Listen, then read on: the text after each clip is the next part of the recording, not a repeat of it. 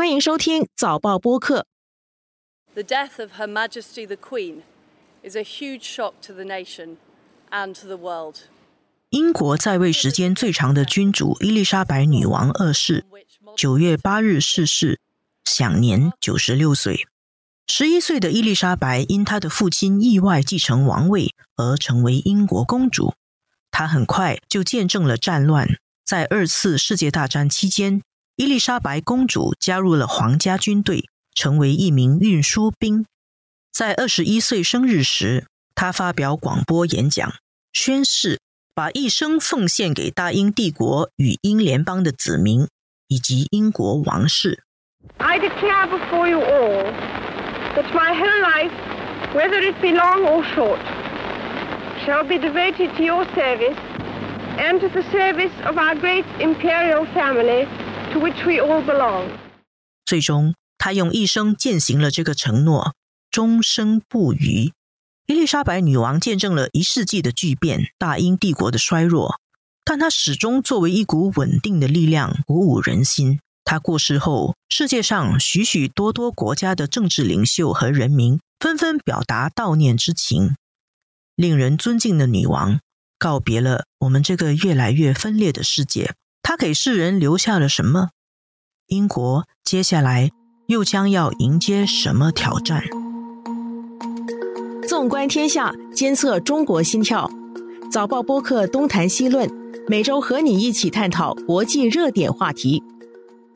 各位听众朋友们好，我是联合早报副总编辑韩永红。今天和我在线的是中国人民大学欧盟研究中心主任、欧盟让莫内讲席教授王义维。王一维教授，你好。韩老师好，各位听众朋友们，大家好。王教授好，王教授，节目开始前，能否请您谈一谈您对英女王伊丽莎白二世的印象？她上个星期去世以后，全世界各地都有领袖，还有普通的民众致哀，表示惋惜。然后，美国政府还有下令说，所有美国海内外的政府机构、军事基地都要下半旗。我感觉到她受到非常高的这个敬意。他为什么会得到这么大的尊重呢？首先，我觉得他是英联邦的一个象征，也是英语世界的一个文化的传承，还是一个非常值得尊敬的一个长者吧。啊，这个他的个人的风范魅力都是我觉得无人能及啊，可以这么说。首先，在欧洲现在也有十来个国家也有王室，但是英国王室时间最长，影响最大，尤其是伊丽莎白女王，她在任时间最长，仅次于路易十四吧，应该在整个。世界历史上，或者尤其在西方的这个国王啊，作为一个君主，可以说也创造了奇迹。作为女王，应该来讲呢，以前的可能讲律师都是男性的，作为女性来讲，更是创造了女性的这样一个奇迹。这个我觉得它有三种啊，给人的一种印象啊。第一种印象呢，就是人们想到伊丽莎白二世，想到的是大英帝国，那么伊丽莎白一世也是大英帝国比较辉煌的时期，对吧？那是二世，所以呢，他又在位的时间那么长，所以大家对大英帝国留下的这个。历史的文化的这个软实力，一直到今天还是很尊敬的。英国衰落了这么多年了，大英帝国已经解体，然后通过英联邦维持到今天五十三个英联邦，到今天伊丽莎白二世做了非常重要的贡献，可以这么说，它是个凝聚剂吧。第二个，我觉得他是一九五二年登基啊，登基的时候英国已经开始进入电视时代，所以老百姓能够看到自己的国王长得什么样子。以前的这些国王，他们就是一种油画里的一种，这是一种传说吧，没有亲眼看见，所以能够亲眼目睹女王的魅力，确实她形象也是非常非常有魅力。据说也是他自己要求他的登基仪式要用电视播出的。对，我觉得他是一个从大英帝国到现代英国的一个重要的过渡。就现代什么意思？就是资本体系解体以后啊，新成英联邦，然后今天的英国，因为它有脱欧了。所以它是见证了这么一个，所以英国新任首相特拉斯说他是现代英国的基石，所以人们就对他有这么一种崇敬也好，或者一种这个时代是已经过去无人再能够匹敌的他的这样一个时代。第三个，我觉得他确实很有魅力，无论从服饰打扮，对吧？这个他都是引领了潮流的，任何好莱坞明星呢无法都望其项背，确实个人魅力。她作为一个女王啊，她比较好的处理好君主和政府的关系。你比如说，在英国脱欧啊，这个重大的历史时期，大家都希望她讲话，他就不讲话，他不会去干涉政治，他就完全是担负起一个君主的这个赋予他的使命。君主就是呃一种历史文化的一种传承，对吧？他是个凝聚剂，是英联邦的。英国脱欧，他无论说什么，支持还是那个反对，一定会有一半的人喜欢他，一半的人不喜欢。所以他就知道这是高度分裂的政治，他什么都不说。他从文人登基到现在，基本上保持了君主的一个虚君的这样一个地位。当然，虚君实际上有十九项权利的啊，对他有十九项权利啊，是任命首相的权利啊。这个当然他一直在行使，他一直坚持到特拉斯的这个觐见任命他，然后过两天才去世的，否则又耽误了这个新首相的这个任命啊等等吧。他是个非常尽职尽责的一个君主，所以呢，从他任命的第一个啊丘吉尔，大家都知道这个是二战的三巨头是吧？丘吉尔、罗斯福和斯大林，当时这个纵横捭阖，确保了这个大英帝国二战以后，实际上二战英国打的应该来讲牺牲伤亡巨大，对吧？损失很大，但是他呢维持了英帝国这种影响，确立了三环外交，尤其是美英特殊关系。当时，所以呢，这个英国女王也起了非常重要的作用。所以美国人一直到今天对英国女王、对伊丽莎白二世充满了敬意。刚才说，现在拜登下令，就是说。美国的一些外交机构啊，军队都跟他下半截，包括那个顽固不化的这个小布什，对吧？伊拉克战争，他跑到英国去见英国女王的时候，都要好好学礼外交礼仪，不要学的给人感觉很粗鲁，对不对？特朗普也一样，这都想去见英国女王，不管你是什么美国总统，还是对英国什么看法，这个我觉得他是这种情节啊，连美国都这样，其他的国家更不用说。所以我觉得他个人确实非常有魅力的，我觉得他应该来讲是无可挑剔的。在他之后，从戴安娜这个车祸，对吧？大现在对现在查尔斯就想的是绯闻，一想到伊丽莎白就是大英帝国，那完全不一样的这个形象，我就可以这么说。哦，那王老师，你觉得他留下来给世人什么东西呢？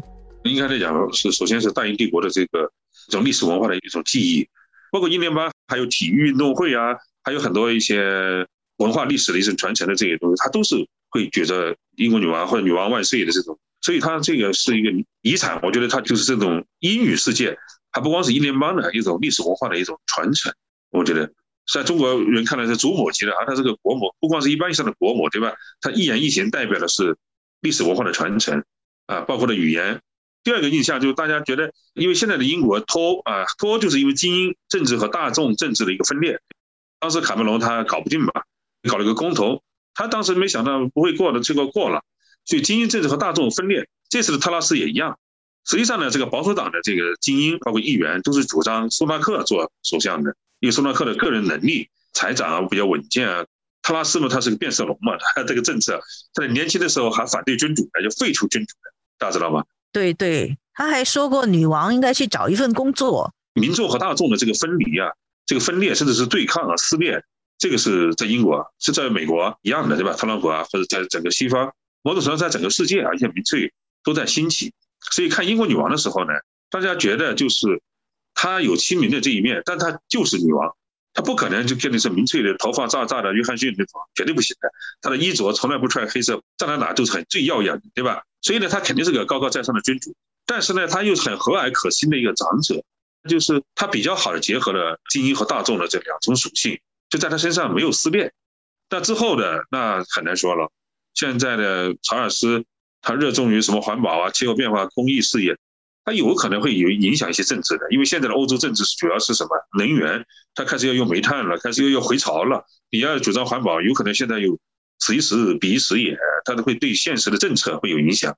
像女王，她就从来不去干涉这些事。她也没有个人的这些爱好，他是尽心尽责为他的这个子民服务啊，他一辈子，所以为什么值得尊敬和爱戴？他也访问了一百二十多个国家，啊，你比如说去加纳跟那个加纳总统跳舞啊，就是很能够当地人那个产生一种好感。所以为什么大英帝国衰到今天，英联邦还能维持，很大程度上也靠女王的这种魅力啊。中国人对他，我觉得跟世界上可能还有不一样的地方，就是因为有香港问题，对不对？因为九七年香港回归。他呢，一九八六年访问过中国，访问的时候呢，中英联合声明谈判已经结束了，已经完成了。那么就是等这个回归的日期到，所以实际上呢，就鸦片战争这个情节就某种程度上也是有所翻越了吧。随着他的访华翻过了这一页，他是第一个访问中国的英国君主啊，也受到了热情的接待，到处都是。而且他访问的都是建了一些历史文化名名胜古迹，谈的都是文化。嗯，像小平同志接待他，说我是个以中国的一个老头子、老人来接待他，就说的比较随和、比较有意思的。所以我觉得他到处访问留下的印象是一种和蔼可亲的一种长者吧。我们收集了一些他一生做的一些讲话，我再次重新看，我也觉得蛮感动的一些讲话。比如说他年轻的时候，他就在广播里面说：“建设和珍惜远远比仇恨和破坏更困难。”他也有一些话说，我们可能不能够阻挡战争，但是我们能够做一些很小的事情，很多很大的变化都是从小小的事情积累来的。这有点像中国人的话，莫因善小而不为。但是我觉得他，因为他九十六岁，他就是做这些，你看起来好像也没有什么很重大的事情，但是他一生就在实践这一点，所以就显得特别有感召力了。It has always been easy to hate and destroy. To build and to cherish is much more difficult. It's understandable that we sometimes think the world's problems are so big that we can do little to help.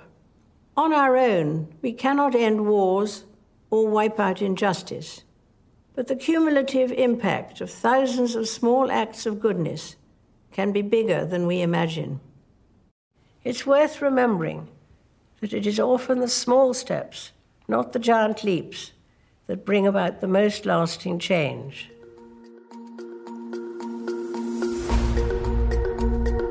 王教授，我们知道伊丽莎白女王的长子，新任的英国国王查尔斯三世，他已经正式继位了。 查尔斯的声望是像您刚才说的，是远远不及他的母亲伊丽莎白女王。他在英国本国的民众支持率只有五成。在民主国家来说，这个也没有算很少了。但是相较于伊丽莎白女王是很低，伊丽莎白女王的民意支持有八成。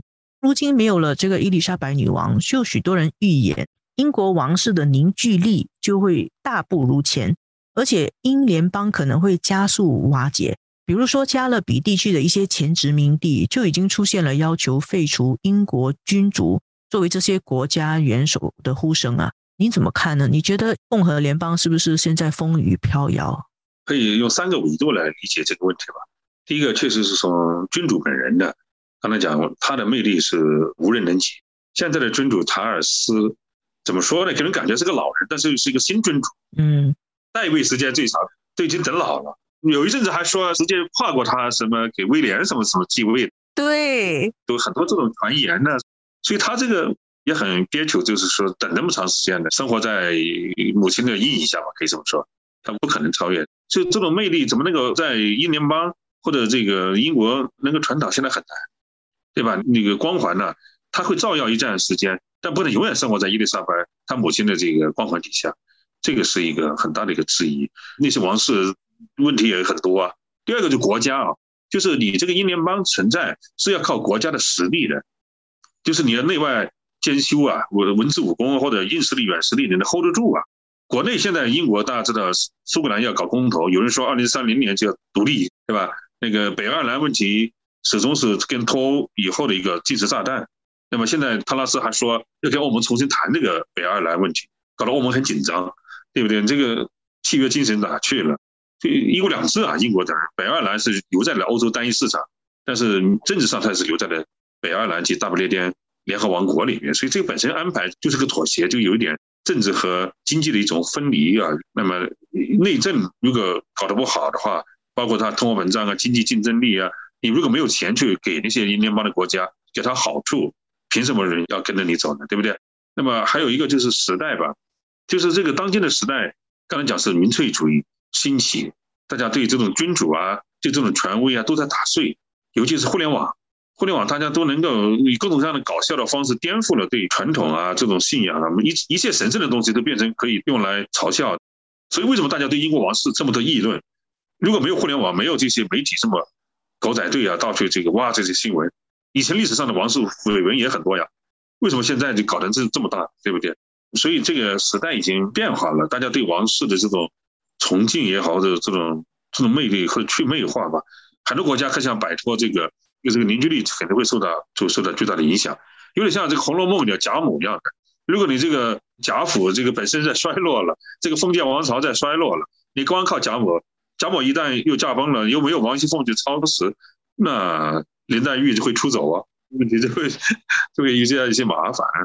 所以确实觉得英联邦接下来可能会面对一些压力，它内部可能会有一些原来的前殖民地，他们可能会脱离英联邦这样子。伊丽莎白女王她生前的最后一次露面，恰好就是任命特拉斯成为英国首相。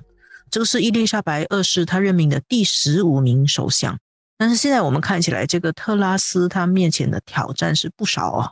你怎么评价呢？特拉斯是英国第三任女首相。很多人就说想起了那个撒切尔二点零版啊，他确实也很年轻，很有作为吧。他已经做过环境大臣、司法大臣、外交大臣，之前还有国际贸易大臣，做了四个人大臣，四十出头就做了高官。一到今天做首相是应该很他相对是比较顺利的，对吧？也很有抱负的一个政治精英吧。但是呢，我觉得做撒切尔二点零版基本上没有可能，因为这个时代已经不一样了。上个世纪八十年代初。那么里根撒切尔主义，对吧？那个是搞私有化，那个时候安格鲁萨克逊的主导世界事务，所以他们发起的这个私有化进程，推动了所谓的新自由主义的全球化。一直到今天，新冠疫情以后才说终结嘛。是，但是你说今天的英国有能力跟美国联手发起一个新的全球化吗？当然，他努力在这么做。比如说美国现在搞的印太，然后呢，这个英国也加入了 AUKUS 或者印太，它有自己的印太，还有 CPTPP。美国呢没有加入，但是呢。他试图啊再继续主导，用的词叫 rules-based international order 啊，纪律规则的国际秩序，那不就是想重新主导这个世界规则的制定吗？但是有困难，他不就像八十年，因为新兴国家呢，中国、印度啊这些崛起，包括东盟都已经一体化这么多年了，那么他完全就跟印太那个对接，放弃了东盟的这些标准和规则，所以我觉得这个时代已经过去了。再加上英国在世界上的地位已经跟撒切尔时代不可同日而语，当能力。他应该也跟撒切尔不能比，撒切尔这个确实是铁娘子，有那个时候大陆各国搞私有化，那今天他现在倒过来，现在他呢他的合法性是严重有问题的。他这次是党内选举，刚才讲党内选举里面还有大佬们还是支持苏纳克，那么他要到二零二四年大选，他领导的保守党要赢得二零二四年大选，而且如果赢得的比例要有相当高，他才能体现他的领导力。所以他现在做的制定一些政策，都是着眼于二零二四年大选。比如说这个能源价格，他说到每个非家庭型的能源开支到二零二四年之前一千五百英镑要封顶了，就不能再涨了。对，那这个不能再涨，这个前提条件是英镑不能贬值。那英镑贬值了，那还不是一样在涨？那英镑现在贬值的很厉害，刚才讲的这个反正应该十十点二了，十点四了多少？就是四十多年最高。当然美国也一样啊，就是欧洲。欧元也在贬值，所以在整个世界的这种，你那个英镑的汇率，还有就是物价，还有能源价格这些，还有长远的能源供应链的这些安全问题。那么以前你英国人打的旗号是气候变化，那你现在又搞新的什么煤炭、什么火力发电、什么其他的，那就倒退了，那不就会又有人反对的？查尔斯本人就反对，他是搞这个应对气候变化，所以你现在都要花钱。还有一个就是他说的。这个全民医疗保障，这个 NHS，这是什么英国人最自豪的。像伦敦奥运会的时候还要展示这个的。那冬天到了以后，不仅是能源紧张，那个新冠呢，这种感流感呢，这种压力很大。那医疗保障的开支，你国家的财政你怎么弄啊？那这个问题，所以刚才讲国内的开支就有限的话，英联邦更指望不上英国给他多少钱去帮助他们应对这些各种各样的内外的危机。另外一个就是经济竞争力。他现在要减税啊，减税以后怎么说呢？政府又开支又要扩大，那窟窿从哪里来呢？那就往后推，那么会不会出现以后的债务危机？那本身就到了周期了，从零八年，对吧？全球性的金融危机，后来欧债危机，那么未来一两年，有人说要全球性的又债务危机，那这个对长远上的英国的经济的竞争力，他现在的思路就是，首先呢，因为三环外交里边这个。跟欧盟这一环已经断了，那么跟美国这一环只有加强，所以安全上意识形态跟美国走。那英联邦这个已经是低落了，没有太多的对他的好处，它可能是一种责任。那么跟着美国，美国是对敌视中国，现在美国是要立起炉灶搞一套新的，代价成本是很高的，要脱钩的，是冷战的那套。那么英国人如果跟着美国，那也影响他的软实力。他因为英国只有发挥一个比较独立的这种 balance of power，对吧？以前是呃两岸制衡。那现在你跟美国跟得太近了，你会影响你这个影响力了和形象了吗？这些都会影响了这个中英之间的合作，它也是很矛盾。那么他现在就拓展，比如查拉斯在做国际贸易大臣的时候签订了 CPTPP，但是他对英国经济增长、对贸易只能带来百分之二的这个增长，因为它已经是高标准，所以不太乐观。有人说成为什么撒切尔二点零，那不能成为特里莎梅二点零就不错了。谢谢王教授，今天我们谈了英女王，嗯，她的一生，还有英国接下来面对的挑战。在节目的尾声，我们再听一段英女王伊丽莎白二世生前的讲话，刚好她讲到变化的这个问题。Change has become a constant. Managing it has become an expanding discipline. The way we embrace it defines our future. 他这个话的内容是说。变化已经成为一种永恒，应对变化也成了一个不断发展的学科。人类如何拥抱变化，将决定我们的未来。我们也祝福英国，希望伊丽莎白女王二世说的这些话，会给我们听众，给我们大家一些启示，还有勇气和信念去面对世界的变化。谢谢王教授，谢谢各位听众，谢谢联合早报。这一期的东谈西论由我韩永红和黄子琛制作，助导王文义、李怡倩剪辑，梁天赐。东谈西论每逢星期二更新，新报业媒体联合早报制作的播客，可在早报的 SG 以及各大播客平台收听。欢迎你点赞分享。